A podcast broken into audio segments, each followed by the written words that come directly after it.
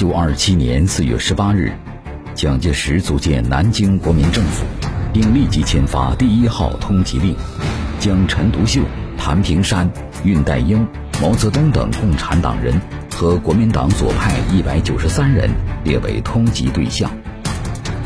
为什么南京国民政府刚成立，蒋介石就迫不及待通缉毛泽东等共产党人？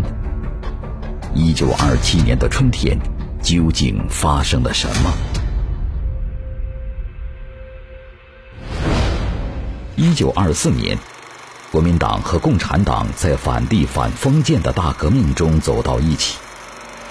一九二六年七月，蒋介石就任国民革命军总司令，并率军誓师北伐。一九二七年三月，共产党领导上海工人第三次武装起义成功。北伐军顺利进入上海。作为中国头号政治新贵，蒋介石第一次登上了美国《时代周刊》的封面，标题为“上海征服者”。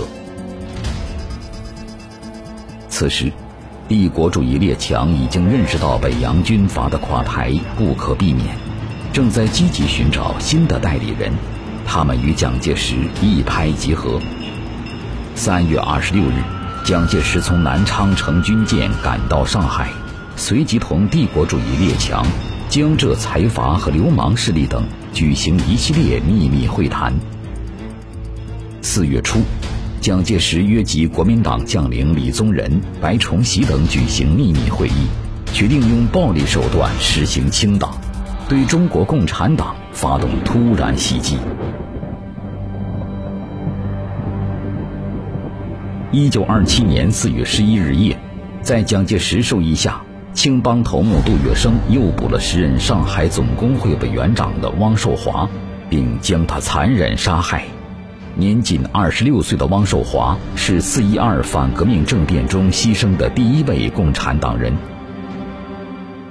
当日，蒋介石在南京签署密令，以克复的各省一致实行清党。开始大肆搜捕和屠杀共产党人和革命群众。从四月十二日至十五日，短短三天时间里，上海工人三百多人被杀，五百多人被捕，五千多人失踪。在上海发生反革命政变前后，四川、江苏、浙江、安徽、福建、广西和广东等省也发生以清党为名。对共产党人和革命志士进行大屠杀的事件。五月二十一日，长沙发生马日事变，国民党反动军官徐克祥捕杀共产党员和革命群众一百多人。七月十五日，武汉国民政府首领汪精卫也公开背叛国共合作政策和反帝反封建纲领，向共产党人和革命群众举起了血淋淋的屠刀。在北方，奉系军阀张作霖捕杀大批共产党员和革命群众。四月二十八日，中国共产党主要创始人和领导人之一李大钊在北京英勇就义。国共合作全面破裂，大革命宣告失败，全国笼罩在白色恐怖之中。刚刚成立六年的中国共产党命悬一线。据中共六大不完全统计，从一九二七年三月到一九二八年上半年，共产党员和革命群众被杀害的达三十一万多人，其中共产党员二点六万多人。萧楚女、熊雄、陈延年、赵世炎。夏明翰、郭亮、罗亦农、向景宇、陈乔年等党的著名活动家英勇牺牲。中共党员人数从大革命高潮时的近六万人，急剧减少至一万多人。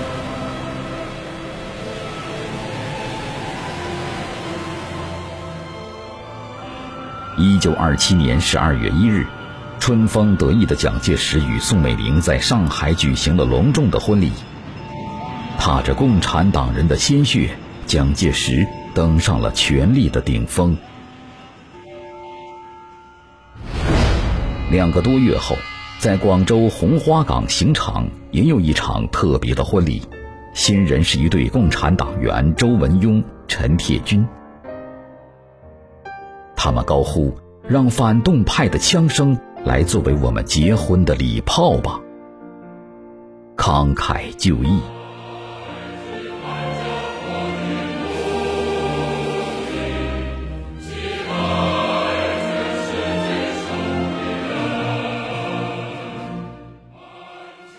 一九四五年四月，毛泽东在七大报告中曾这样回忆那段经历：中国共产党和中国人民并没有被吓倒、被征服、被杀绝，他们从地下爬起来，开干净身上的血迹，掩埋好同伴的尸首，他们又继续战斗了。